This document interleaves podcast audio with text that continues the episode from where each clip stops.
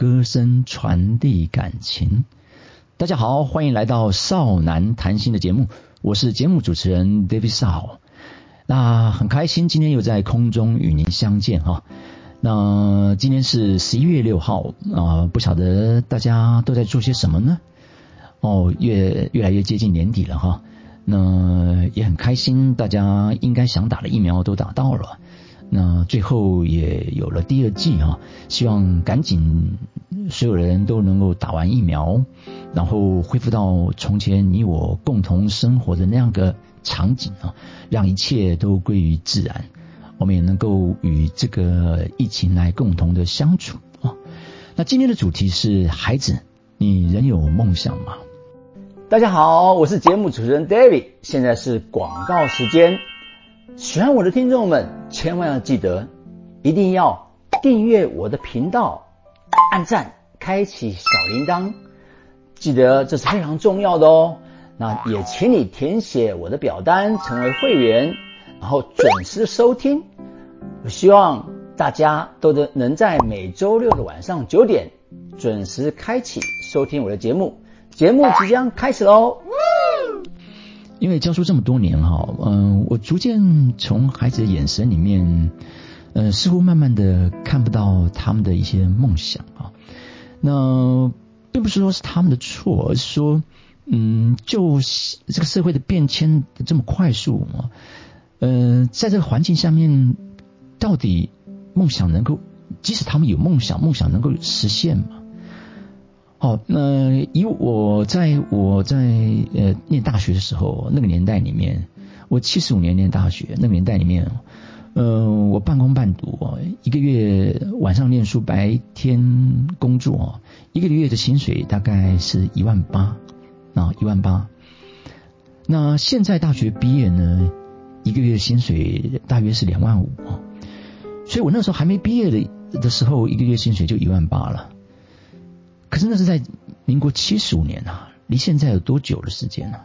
我那个年代里面，可能一碗蚵一盘蚵仔煎哈，大概是三十块、三十五块吧。那现在大概要七十块了，可薪水却没有涨多少。所以，嗯，现在的孩子，嗯，还有权利拥有梦想吗？呃，当然，我希望是一个正面的一个肯定啊。我还是给孩子一个正面的肯定，就是说，希望他们能有梦想。所以我今天定这个主题的原因就在这个地方，希望给他一点正能量。即使不论这个世界怎么样的变迁啊，或怎么样的变化，那身处在当你在身处在这个时代里面，那你就要为你的人生负起责任。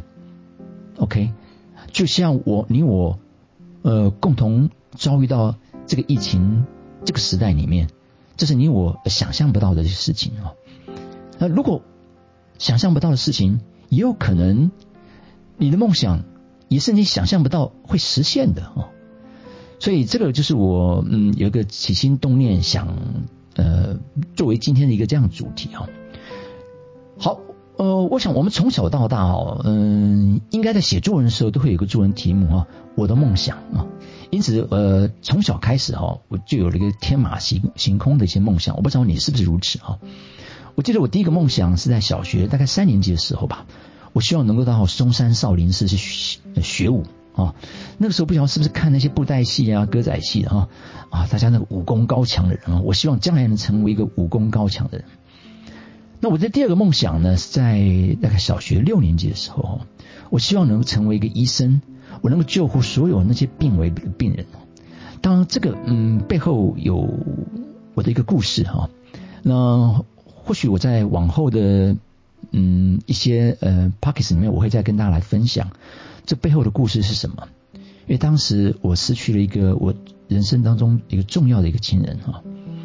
好，那我第三个梦想呢，呃是在我国中时候，我我希望我能够找到一个我爱的一个女生哈。我想为什么呃这么早熟哈？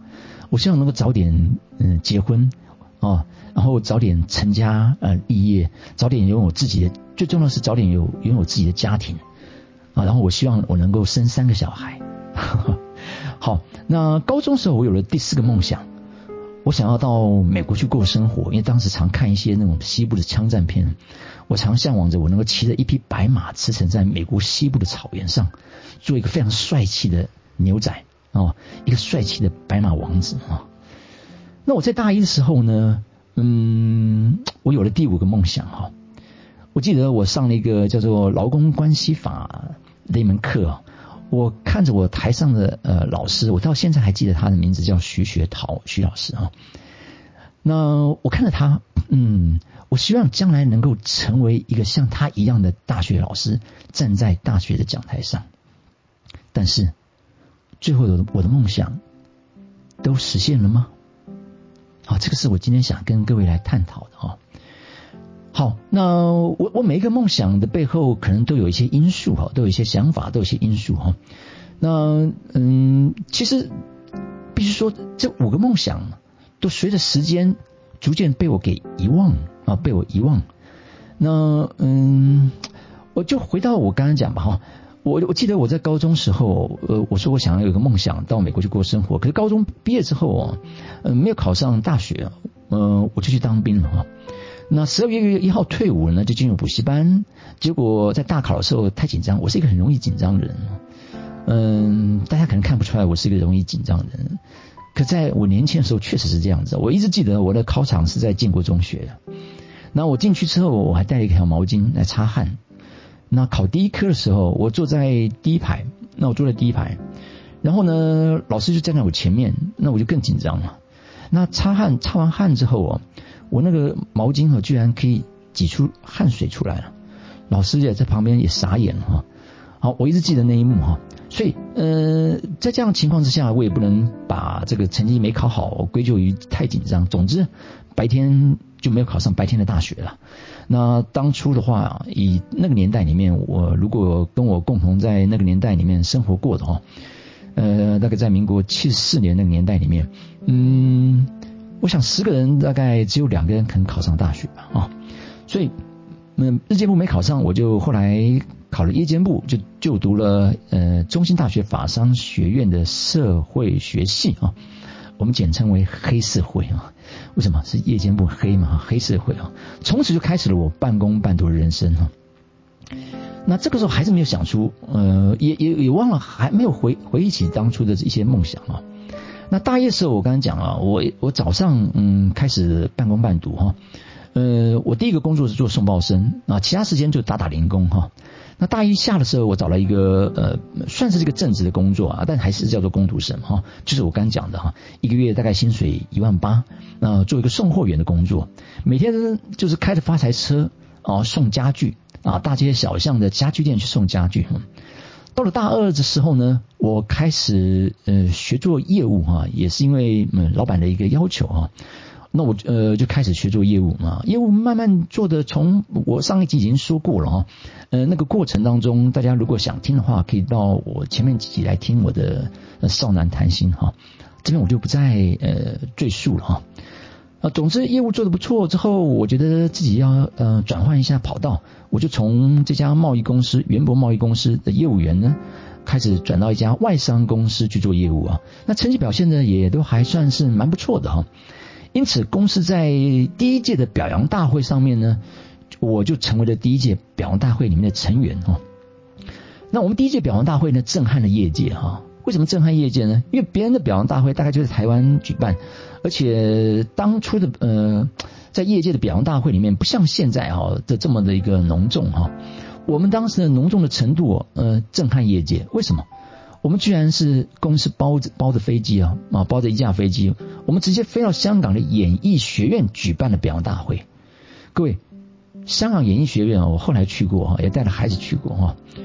呃，那是一个呃，香港里面应该在学音乐这个部分里面应该是最高的学府哈。好，它就在湾仔啊，就在湾仔，然后出去就可以看到维多利亚港哈。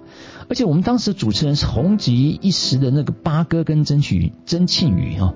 如果大家不知道这两个人是谁的话，呃，我必须说这两个人主持过金马奖，那你就应该知道他的一个等级了哈。好，那这次呢，呃，让我第一次看到了外面的世界哈。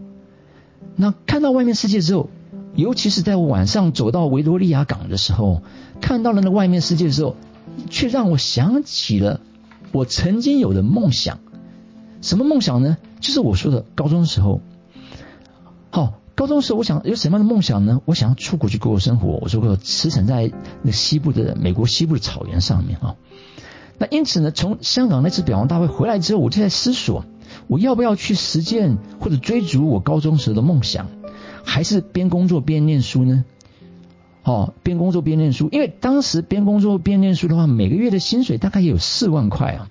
各位，当时的四万块啊，呃，就相对相当于现在十万块这么样的一个多了哈。所以，呃，几番思索之后，我觉得，嗯，呃，内心是蛮挣扎的哈。哦，内心是蛮挣扎的，而且我除了呃有一定的一个这样子在呃事业上的，也不敢说是成就啊，就是说你站稳了一些脚步哈。那当时。说实在话，我也有一个嗯同班同学的一个女朋友哦，所以我不晓得做要做什么样的一个好一个决定哈，怎么样做一个取舍？那最后我只能问自己哈，如果我没有去实现这个梦想的话，我人生会不会留下遗憾呢？到了我人生走到了一个尽头之后，我会不会带着这个遗憾来走入我人生的一个尽头呢？我的答案是我人生会产生一些遗憾的。因此，当下我就做了一个最后决定，我要出国念书了。我要出国念书，去过美国的生活。出国念书倒不一定是真正的一个第一个目标，去过美国的生活反而是第一个目标。啊，那念书那就是第二个目标了。啊，借由念书能够出国去过一下美国的生活，我想享受一下，呃，也不是说享受，想体验一下不同的那个文化、不同的那个自由的空间哈，到底是什么样的一个环境哈，实现我高中时的梦想。那接着。我就开始了，我除了半工半读之后，我又开开始什么？去南洋街补托福啊，补托福啊。可是，在这个时候呢，我我也也不知道我的梦想确实是不是能够呃确实的能够实现哈。那总之补了托福之后，考了好几次，最后申请到学校，那我就到呃美国堪萨斯州立大学去念书了啊。那当我要呃。走到呃飞上呃到中正机场的那个时候呢，哦，呃，其实你知道家人都来送我，那那个时候的离别啊，人生第一次的离开父母亲哦，我我记得不仅哦，好像我记得奶奶都来了哦，哦奶奶都来了，所以很难去割舍啊，我我是掉了眼泪上了飞机了哈。那飞机飞到旧金山之后呢，接着呢我就换了一个小飞机。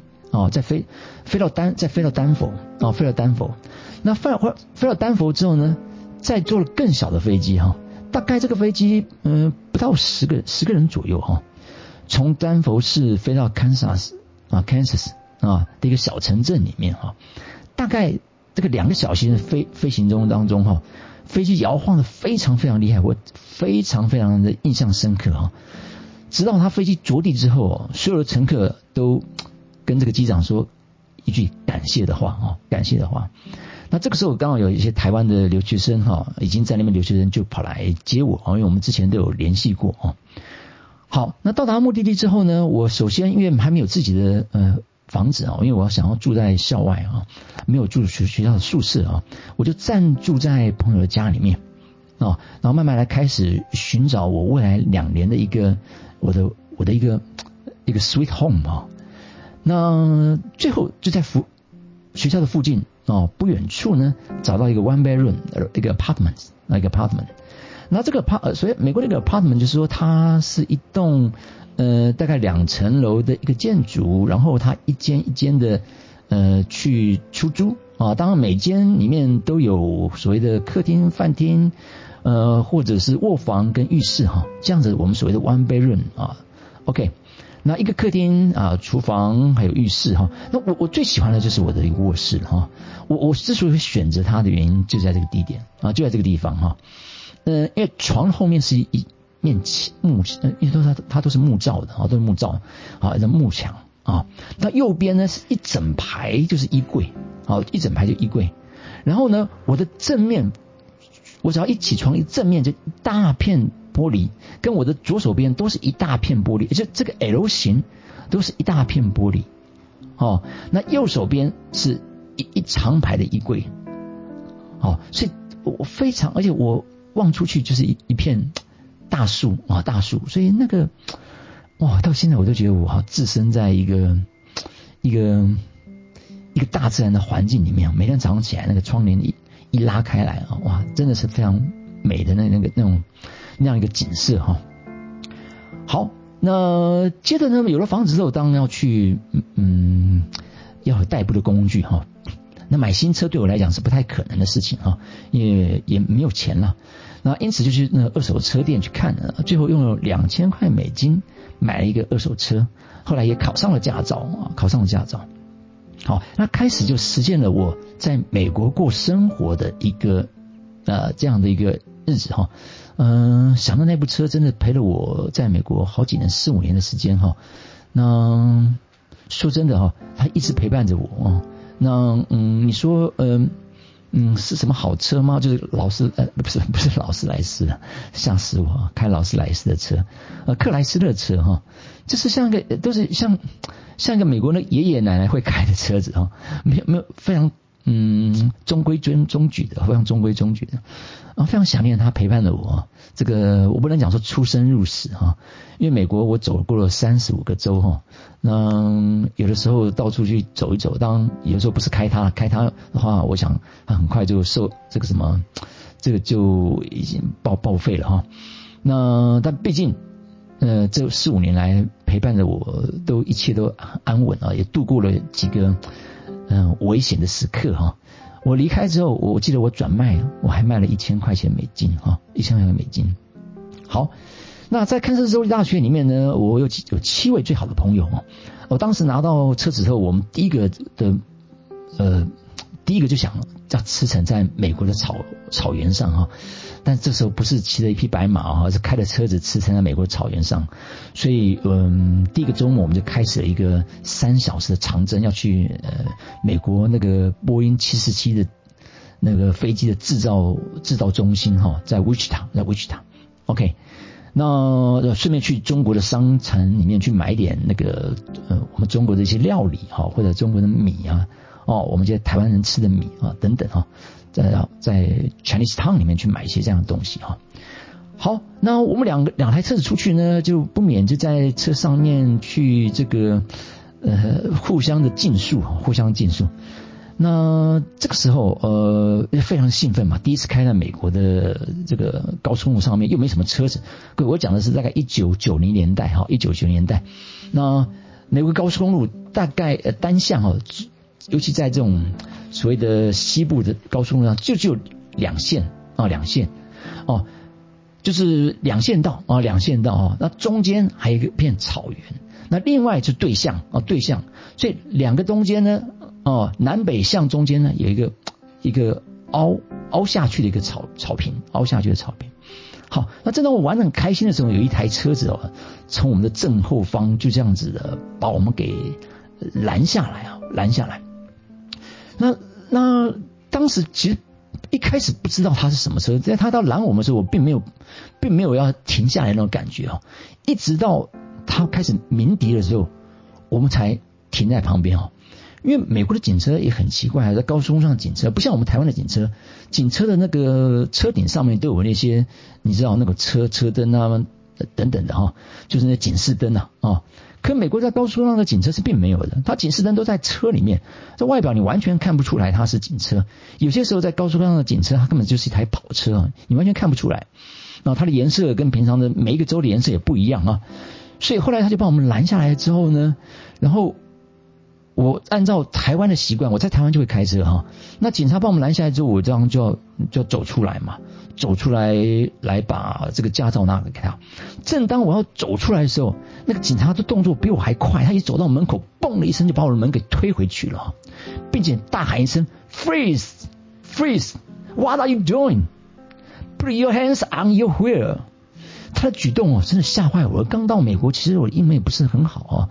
我明明他听到他说 free free free，我想说你不是让我很 free 的走出来吗？对不对？怎么干嘛那么对我那么大声，还把我推回去哦？到底在干什么？哈，呃，结果最可是我最后一句话听得比较清楚，说这就让我双手大概让我双手放在方向盘上面，我就我就放放在方向盘上面哈。接着我就完全按照他指示，他让我摇下玻璃，我才摇下玻璃；他让我拿出驾照，我就拿出驾照哈。然后我就上演了一个台湾的那种苦情记，要求求警察能够原谅我，对不对？那后来我才知道，我或许他是被我的动作给吓到了哈，因为在美国，嗯，被警察拦下来的时候哈，人是不能出来的哈，人是绝对不能出来，各位。呃，如果你没有这样的经验的话，哈，因为你人出来时，你任何举动他都会拔枪的，所以怪不得他是他手一直按在他的那个枪带上面哈，准备随时要拔枪的哈，因为他以为我要要要做对他做出一个不利的动作哈，所以呃、慢慢我才哦，原来是这美国的文化哈，所以记得啊，你到了美国被警察拦下来之后，乖乖的坐在里面哦，手就乖乖放在那个方向盘上面，不然你任何一个动作他都觉得你要拔枪哦，好。当时呢，就被开了大概五十块美金的罚金啊，五十块的美金罚金。那其实我们大概也开七十迈而已啊。美国六十五迈到七十迈，其实开一个警告单就算了哈。但是我觉得他可能有点不爽我们当初两个人这个并行啊，拦到他的一个去路哈，所以给了我们一个五十块美金的罚单。好，那五十块美金大家就七个人共同来 共同来分担哈。好，所以这个是我提醒大家一下哈，呃，未来未来在开在。呃，如果你有能够去呃自由行的话，记住一下，我想不论是美国啦，其他国家里面应该也是如此啊，要注意到这个呃不同国家的一些文化哈。好，那这是我在嗯美国的过程当中哈的一个这样的，终于实现了驰骋在美国的这样的一个嗯达到一个呃高中时的梦想哈。那后来这样子的一个在美国的过程当中，除了去 Kansas 州立大学，后来又到了奥克拉荷马大学去学习呃另外一个专业啊。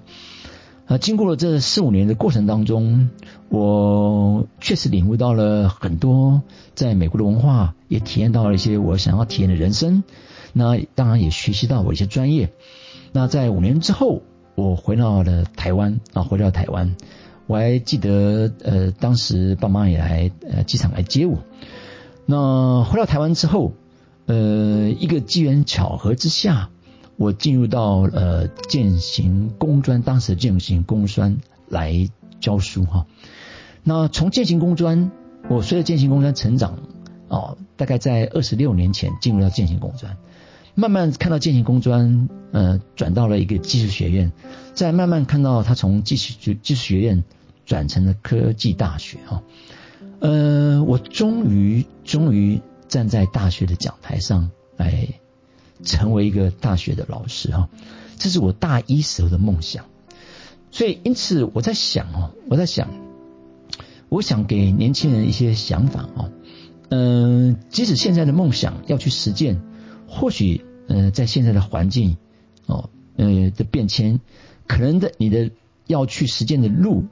成过可能会更艰辛一点，但是没有梦想就没有结果哈啊就没有结果，而你有想法，但是你还是要做法，所以想法加做法那个结果才会出来哈。那因此我还是建议现在的年轻人啊，能够有自己的一个梦想，能够有自己的想法，对自己的未来哦。那即使即使加上你的做法。努力过后，你未必有未必能够百分之百的达到你的那个梦想的一个实践哈。但是我相信，哦，在其他方面，你的你的收获哦，会让你发现一个你想要去哦完成的一个东西哦，即使没有办法百分之百的完成，但是我觉得你都会享受那样一个一个另外的一个成成就或成果的哈。那。比较可怕的是，现在的孩子，嗯，我必须说哈，嗯，即使他到了毕业之之前啊，还是有一半以上人对自己的未来是很很迷惘的那这个就比较辛苦一点了，哦，就比较辛苦一点。所以，我这呃这嗯这学期很多大一新鲜人进来哦，我也希望所有的大一新鲜人啊，那即使你不是大一新鲜人。我真的希望你在大学毕业之前哦，好好的想清楚啊，自己要的是什么啊，自己要的是什么，好好去追逐自己想要的东西。即使那个东西哈，呃，未必呃，有的时候未必被你的父母亲所接受啊，所接受。但是如果那是你一一直想要去做的一件事情，那就给自己一点时间，好好的去实现它。哦，人生不要留下一个最后想做而没有去做的那个遗憾。那这是我这一集里面最重要啊，最重要想给大家的一些东西哈，那就是希望各位人有梦想，也希望各位呢能够去好好的给自己一个机会去实现梦想。OK，好，这个就是今天少男谈心想跟大家提的。呃，给大家的一些呃经验的一些分享啊，我人生历练的一个分享。那当最后那么呃，我今天我也会有一些呃歌唱啊，来与大家分享我的一个呃歌曲啊。每周六晚上九点，嗯，不论是在 YouTube 频道或者是在呃 KKBox 的的 Pockets 以及 Spotify 还有 Apple Pockets 上面都可以呃聆听到我的。呃，节目哈，也希望大家能够开启小铃铛，然后能够在准时在每周六晚上九点来收听我的节目。好，呃，很快的，我们要将呃进入到呃这个呃岁末年终的时刻哈。那也祝福大家在岁末年终的时候呢，开始要迎接新的一年，会有一些新的一些嗯你的一个梦想或或者你的一些想要去做的事情哈，也都能够一一的实现。好。今天就在这边跟大家说声再见，我们下周六同一时间，我们在空中再与您相会，拜拜，安妞。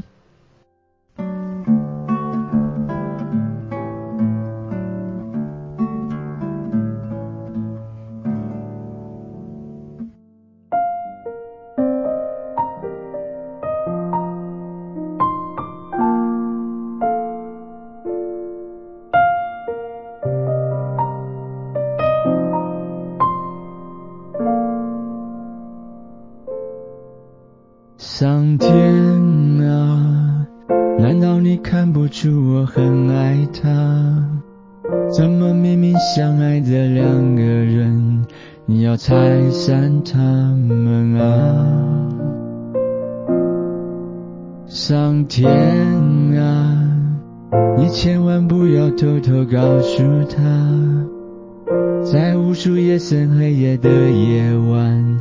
有个人在想他，以后的日子你要好好照顾他。我不在他身旁，你不能欺负他。让人走进他心里，最后又却离开。他，因为我不愿再看他流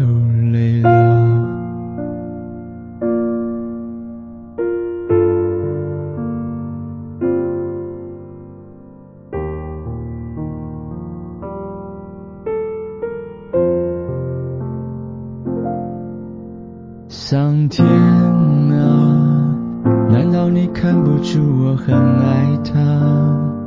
怎么明明相爱的两个人，你要拆散他们啊？上天啊，你千万不要偷偷告诉他，在无数夜深黑夜的夜晚，有个人在想他。以后的日子你要好好照顾他，我不在他身旁，你不能欺负他。别再让人走进他心里，最后又却离